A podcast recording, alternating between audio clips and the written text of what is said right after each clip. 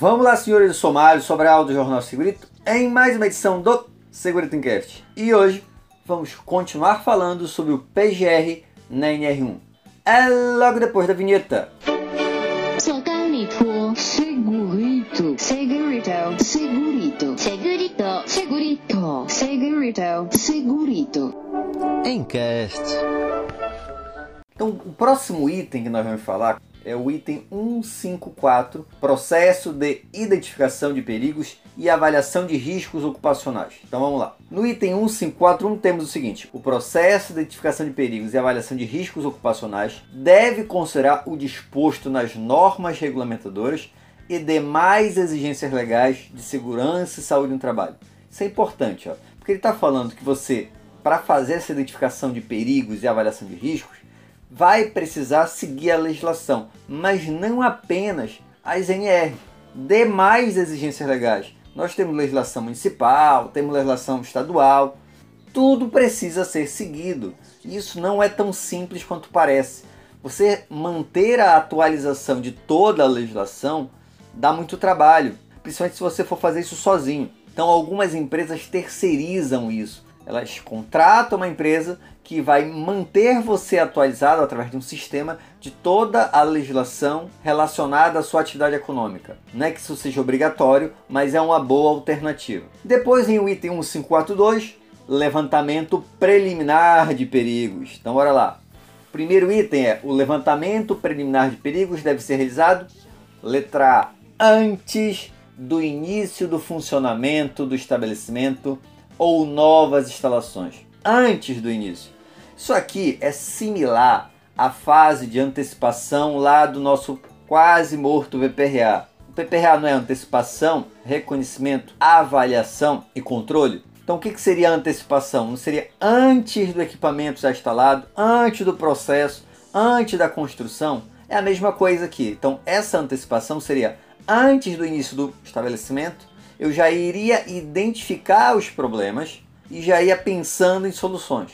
Então, o levantamento preliminar, primeira etapa é essa. Mas além disso, para as atividades existentes, então não apenas para aquilo que vai acontecer, mas para o existente também, e nas mudanças e introdução de novos processos ou atividade de trabalho. Então já tem lá o processo, só que vai mudar. Só que aqui qual a diferença desse levantamento preliminar para avaliação propriamente dito? Nesse levantamento preliminar, eu vou identificar o óbvio. Então eu não preciso de uma avaliação detalhada. Ah, professor, mas às vezes eu não sei se precisa ou não. Então não é avaliação preliminar. Se está na dúvida, se você precisa aprofundar um pouco mais a informação, não entraria no seu levantamento preliminar, já entraria no seu inventário. Não que os itens do levantamento preliminar não possam entrar no inventário, mas o levantamento preliminar, teoricamente, a ação vai ser mais rápida. Você já sabe o que fazer, é algo direto. Pelo menos esta é a minha interpretação de levantamento preliminar. No item 154.2.1 temos o seguinte, ó. Quando na fase de levantamento preliminar de perigo o risco não puder ser evitado, a organização deve implementar o processo de identificação de perigos e avaliação de riscos ocupacionais conforme disposto nos subitens seguintes. Olha como isso é importante, ó. Quando na fase de levantamento preliminar não puder ser evitado, se você já fez o levantamento preliminar e conseguiu resolver o problema, evitar o problema, parou aí. Ele fala, quando não puder ser evitado, a organização deve implementar o processo de identificação de perigos e avaliação de risco. Então você só vai fazer a identificação de perigos e avaliação de risco por meio do inventário se o levantamento preliminar não resolveu. Isto aqui eu acho extremamente importante porque isso vai agilizar muito o teu processo. Se você consegue resolver nesta fase, ok, eu não preciso continuar trabalhando na identificação e tudo mais. Em relação à identificação de perigos, é o item 1543. Então vamos a ele. A etapa de identificação de perigos deve incluir, aí primeiro, descrição dos perigos e possíveis lesões ou agravo à saúde. Então você tem que descrever todos os perigos existentes na empresa, relacionados aos físicos, químicos, biológicos, ergonômicos de acidente, escrever tudo. E possíveis lesões ou agravo à saúde relacionado a cada perigo. Para isso, eu recomendo que se tenha, lógico, um alinhamento com o setor de saúde.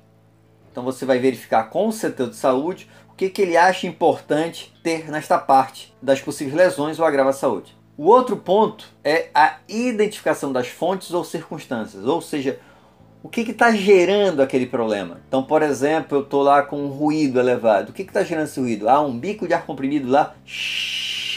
E é esse bico de ar comprimido que está gerando, que é a fonte. Então, eu também tenho que identificar a indicação do grupo de trabalhadores sujeitos ao risco. Então, quem é que está exposto àquele problema? Então, em relação à parte de identificação de perigo, são esses três itens. E ele complementa com o seguinte: ó, a identificação dos perigos deve abordar os perigos externos, previsíveis relacionados ao trabalho, que possam afetar a saúde e segurança do trabalho. Então, eu não vou apenas identificar os perigos no interior da minha empresa, mas os externos que possam influenciar o meu trabalhador internamente. Uma situação óbvia seria a questão do motorista. O motorista da sua empresa ele tem perigos externos que vão estar relacionados ao trabalho. Mas pode ser, por exemplo, também um vizinho da fábrica que gera muito ruído, que gera um determinado produto químico que afete seu trabalhador. Então, isso tudo também deve ser identificado.